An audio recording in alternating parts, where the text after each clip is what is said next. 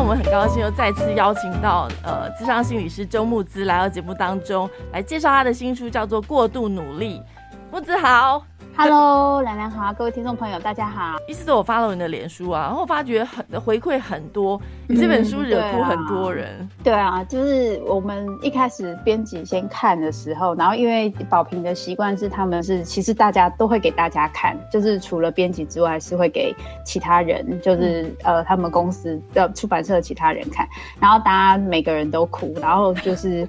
对，就是整个是一个就是哭成一团的的状况。自己在写的时候也是边写边哭。我在我的那个 Instagram 上面有做一个问卷啊，就问大家说，你觉得你自己是不是个过度努力的人？说是的，就是百分之百都是。就是有 有去作答的人，他们几乎都是过度努力的人。我一直我一直以来觉得，就对自己自我要求。就是太严格这件事情是处女座害的，我一直觉得，但其实后来发觉什么都怪星座，对，不是怪爸妈就是怪星座，真的，就觉得，而且后来我就发觉不能全都怪星座。我想我们今天节目中呢，就来分享这本书。我们从小以来就觉得努力是应该的，但是什么叫做过度努力呢？嗯，其实。呃，应该是这样的，就是从这第三本书结束之后，就是到第四本书，其实中间隔了蛮长的一段时，呃，应该是说就一般出版社期待就是比较长的时间，大概隔了一年半左右的时间。然后，呃，我在其实大概是去年的八月的时候，因为他们在这中间其实都有提一些题目，然后希望说，哎，这个题目因为我比较擅长，比如说伴侣啊、不安全感啊这些，可能我比较擅长，可以写看看。那我那时候，呃，都还没有很认真的思考这个问题，但就是突然就是在某一段时间，八月差不多是我生日前后吧，嗯，然后我就突然福至心灵，就觉得很想写这个题目，嗯，然后我就立刻跟出版社的，就是我们的总编也社长，就说亚军说，哎，亚军，我想跟你讨论一下，我想写一下这个题目，嗯，他听完他就说，哎，好棒哦，那你写。可是有一个比较大的大的呃，那时候彼此有一些想法落差，是说我这一次想要全部都是以像写故事的方式写一个智商历程，嗯，但是他们其实原本还是期待我可以写一些比较呃心理丛书类的，就是有一些呃为什么会过度努力啊？什么叫过度努力啊？过度努力怎么办啊？啊，我们要怎么解决过度努力的方法？就是有一些。就是问与答或是一些做法的部分。那这次我就蛮希望说，希望可以比较是以就是呃，让大家跟着别人的故事，可以去碰触自己的内心的方式。嗯，因为我自己有很深的感觉，是有非常多过度努力的人已经知道太多方法了。因为大家在每一次遇到问题的时候，都会想着。在想说，我到底怎么样之前，一定会先想怎么办。嗯，所以大家这太习惯一直去解决问题。嗯，那我现在是想要在大家每天都在想问自己该怎么办，要怎么做之前，可以先问问自己说：哎，那我现在到底好不好？所以这本书就是用了跟我以前完全不同的写法，然后呃，去整个去撰写。但是本来差不差一点就出不来，差一点来不及出，就是因为 因为我因为我我写东西的习惯是这样，就是我我就是要不就是一直拖着就都没下文，然后再看看啊 哦这样，然后突然说哎我有想法了，然后我就会突然两三个礼拜就会出，因为我记得我八月多跟他们确定，我九月九月初还九月中我就写了四五万字，然后那时候就有点卡关，然后他们就跟我？说。卡关就是因为第一次用这个写法写，然后大大我很多人以为说，因为我的我不是一个故事写完写另外一个故事，所以有些人以为我是拆，连我们自己的出版社的很多编辑都有说我是不是拆，就是先写好然后拆开这样子，对，完全不是，我就是顺着写下去，你们怎么读我就是怎么写。因为这本书它的呈现方式真的很特别，一个故事接一个故事，然后他们的的顺下来方式真的很顺。然后可是到第二段落之后，就开始在讲每一个故事的后续，就是是很特别的方式，所以这整个方式是你自己的构想，完全是我自己的构想。然后我是用一个就是像智商的历程，我一开始就先决定要写这样智商的历程，嗯，然后决定好哪八个人，嗯，然后就开始写，哦，然后开始写，就是就是都没有没有说什么先写后面，先写前面没有，就是你们怎么读，我就是怎么写就对。我看这本书，我给你的回馈就是，其实我一开始就觉得，我以为故事就是就前面，然后想，哎、后面还有，然后我就会开始想说，这个人是谁？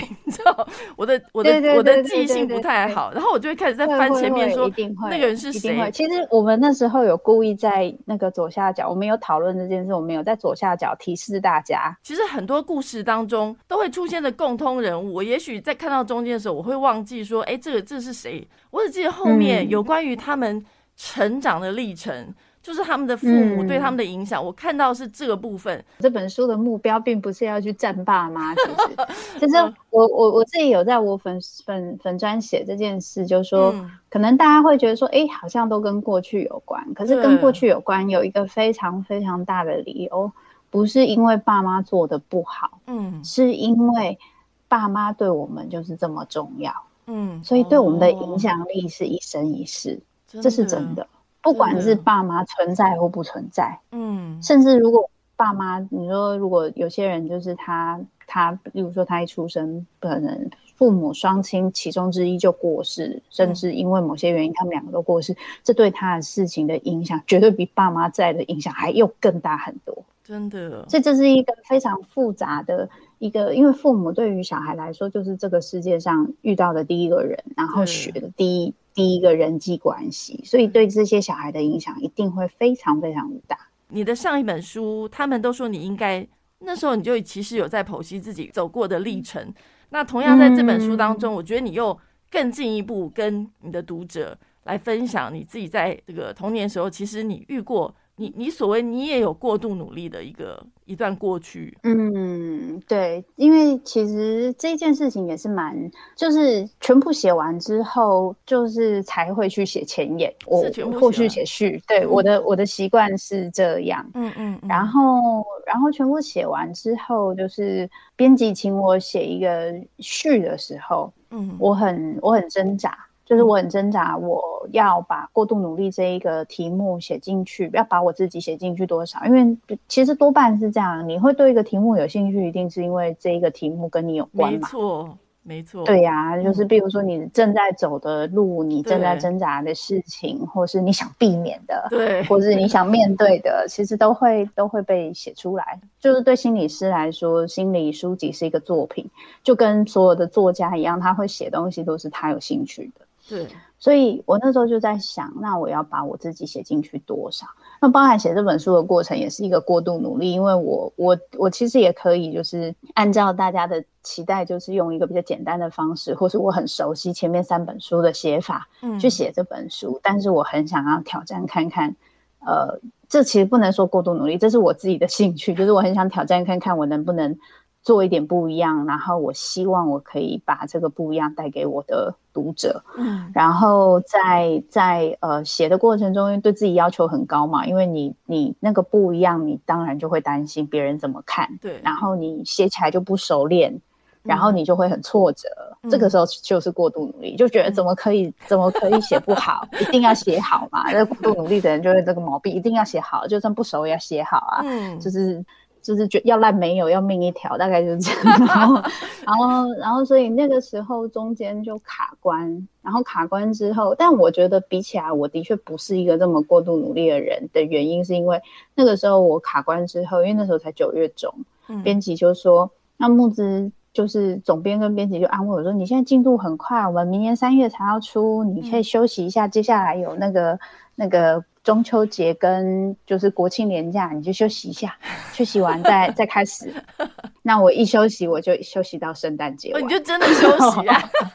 而且我不但是休息过那两个假，我就过到圣诞节完，然 后大休息然，后大休息休超久，然后嗯后来是我先生就是问我说，因为他是一个非常严以律己的人，他就问我说：“哎、嗯你是不是应该要交稿了？嗯你不是明年三月要出？”我就我就完全不想面对这件事，我就只好默默的去问编辑，嗯然后编辑就说：“对，你最晚十二月底一月初要把初稿给我们。Oh my 然后我就开始。我就开始死命在两个礼拜内把它写出来。天哪！但是其实我的个性是这样，就是说，我会敢去问他们，是因为我其实也差差不多准备可以开始写了。嗯，那我的习惯是我准备开始写，我比较不是那种什么一天写三千字那种很自律的作者，我是那种就是一写就要像就是挤，就是像要把它全部挤出来一样，就是全部一口气不眠不休把它写完这样子。所以就每个人写作的习惯。不太一样，就我准备要写的时候，就是我准备的差不多了，只是只差把它写出来而已。这样，你那段时间也真的不是说就我就是放纵放松，对对对，应该是有跟就是说这八个个案在心里聊聊天啊，做梦梦到他们跟他们讲讲话之类。那你全部把它全部挤挤完了之后，你开始就是在考虑自己的部分该不该说了。对，我就想说，那我要说到什么程度？所以现在大家看过的这一个前言，大概是改过了六版吧。就是有一些东西是真的直接拿掉，但有些东西还好就保留。然后这本书上，我因为我对这本书感情蛮深的，所以。呃，里面有一些部分的故事，我也有把我自己放进去。这八个人，他们都有一点我的部分，嗯，就是他们并不是谁特别有我的全部之类，他们比较像是有点像是哈利波特分灵体，有没有？他们每一个人都有我灵魂的碎片。其实每一个人的生命当中，共同的一些状况，其实都还是有啦。那同样，我也想到说，我我一些朋友也跟我讲说，哎，有关于男生的部分，也是会就是教小。小孩的功课的时候，脾气都会特别的大，所以我想说，这本书里面其实讲到男生，因为男生通常都会觉得从小到大都会觉得不应该要把自己的情绪表现出来。你里面有一个个案真的很惊，就是那对夫妻，对，很经典，超惊。但是我觉得看了之后非常有感觉，尤其就是我们已经结婚的人。就是我，我觉得那个画面就会，你会回想自己跟先生吵架，然后跟你们在吵到顶点，都已经觉得老娘就差点没有把离婚证书拿出来那种感觉。对，后来或是拿出来五十次。对，然后然后你们坐在桌子前面，那个就是就像你说，他们两个坐在一起，可是哦，感觉表情。对，想说我的沙发怎么那么长？其实对对对对，我们常常在做做伴侣智商的时候，常常都这样，而且哇，我们沙发好长哦。你没有想说把那个沙发干脆改成两人坐的？没有没有没有，你改成两人坐，他们就会去做别张 哦。原来那个椅子也要 也是不一样。对对对，吵架的过程当中，即便面对面也也是有距离。真的要说出自己内心的感受之后，你才会发觉说，其实你不是这么想，或者是，哎，我我我没有这么想啊。我觉得夫妻之间需要沟通。对，嗯，其实这个这个，其实我觉得蛮多有夫妻，就是就是现在在伴侣关系里面的人在看到，就是关于夫妻的那一个那一对个案，感觉特别深。对，就是觉得说。呃，一方没有说出来，另外一方会用他自己的方式去解释，嗯，然后他就会陷入自己的洞里面，对，然后两个都在自己的洞里面的人，就是你想象在洞里面两个人互相大吼大叫，其实都是听不到，因为你们都在洞里面，穿不到对方的的那一个洞，对，然后，所以你要你要有办法能够。能够去让对方听得到你的声音，就是你们要有个人先主动从洞出来，嗯，至少在他的洞口喊给他听，嗯。那如果他又愿意出来跟你面对面的讨论，那又会有更不一样的结果。所以，所以其实我们我们那时候在做，其实，在伴侣智商这个部分，一直都是我们觉得比个别智商难、困难非常非常多的。哦，就是一次要处理两个人的意思，两个人不只要处理两个人，还会包含这两个人跟智商师的关系。比如说，可能会有一方觉得说，智商师好像比较挺另外一方啊，或者是说，或者是说，智商师有可能真的比较挺另外一方。就比如说，呃。这个伴侣他们之间的问题，他刚好碰触到智商师的一些价值观，嗯，比如说，呃，有一方就是喝酒不顾家，嗯，然后就是都不回家，然后，然后他就是整天都出去外面，然后也不跟对方讲话，嗯，然后，但是他又不离婚，嗯，那智商师如果没有真的深入去理解这个状况，或是说他自己曾经也有过一些这样的经验，而那个议题并没有就是。呃，很深的去处理好的话，很容易会被勾起来嘛。嗯，就是你会很容易就会站在某一边，这个还好，这个还比较容易站中间。用一个用我们最常遇到最困难的，其实是外遇嘛。嗯，你很容易就会就觉得是是那个外遇的，特别你是对，如果是男生外遇，然后女生在家里就是任劳任怨，嗯，你又是女性的话，你真的会很不小心就觉得，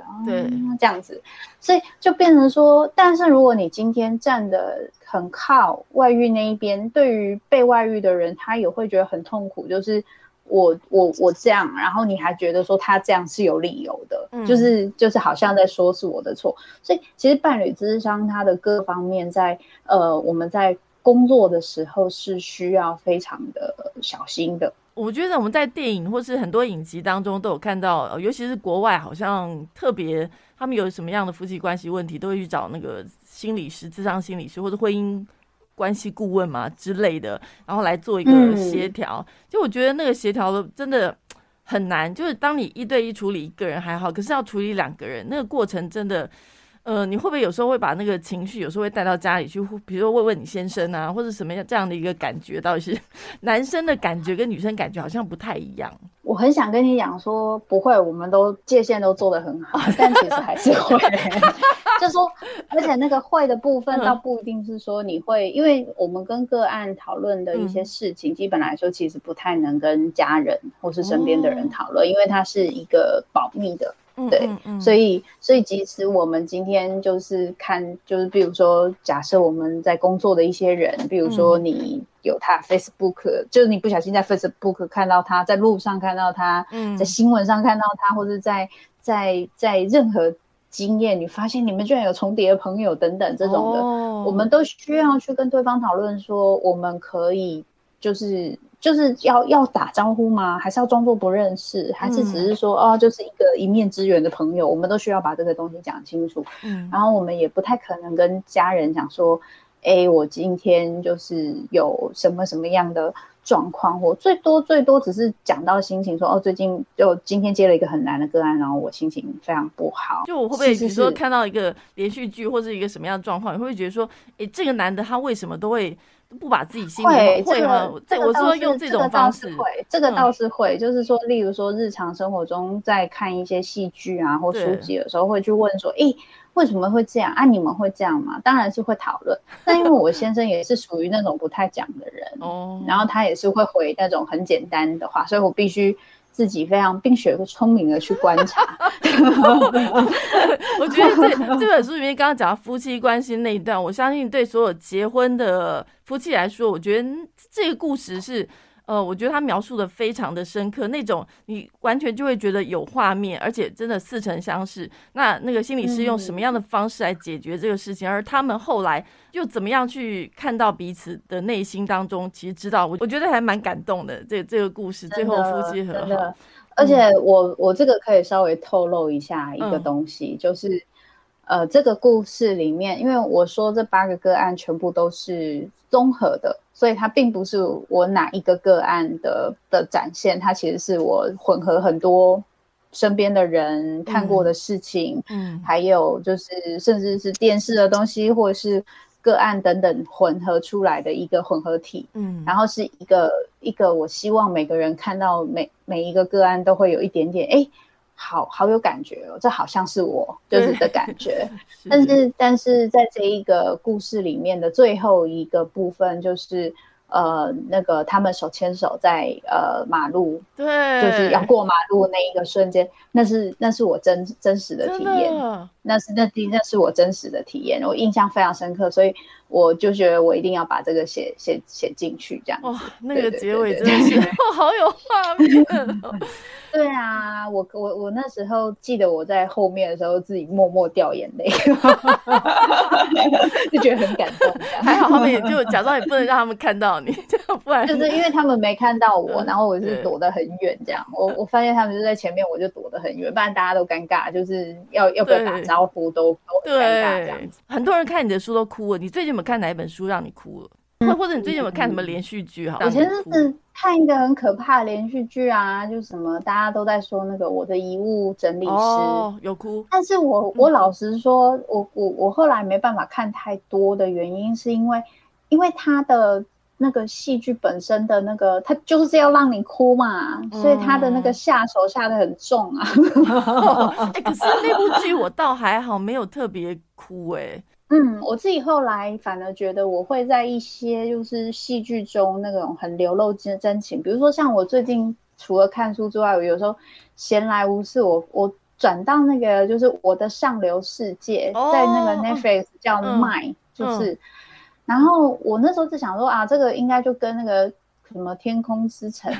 那些一样，或是就是那种很傻狗血的那种。就后来我我发现那三个。主角女性她们之间的那个感情，后来慢慢的，还有那里面其中一个女性，她对她的呃养子的爱，嗯，我非常非常感动。我觉得那个感动是她第一个是他们眼神很真实，第二个是我觉得那一种因为为了别人的幸福而愿意努力的那一个部分，我觉得是很感动的，就是。就是那有些人就是说，那为什么我常常会讲说不要去，就是为了别人是牺牲自己？嗯，我我觉得主要是甘愿，就这里面的人都非常的甘愿，他们决定要做这件事情，并不是因为对方要求他，或是他想要跟对方要些什么，嗯，并不是因为我希望你的肯定，我希望你可以爱我，我希望没有他做这件事情，纯粹就是他想做，嗯，纯粹就是因为他爱。纯粹就是因为他钦佩里面的某个人，然后他想去做这件事情，我就觉得这个感觉实在是